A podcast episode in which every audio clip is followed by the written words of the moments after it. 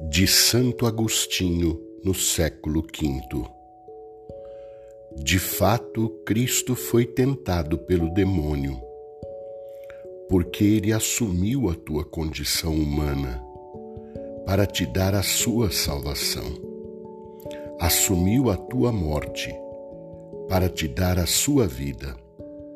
Assumiu os teus ultrajes para te dar a sua glória assumiu as tuas tentações para te dar a vitória.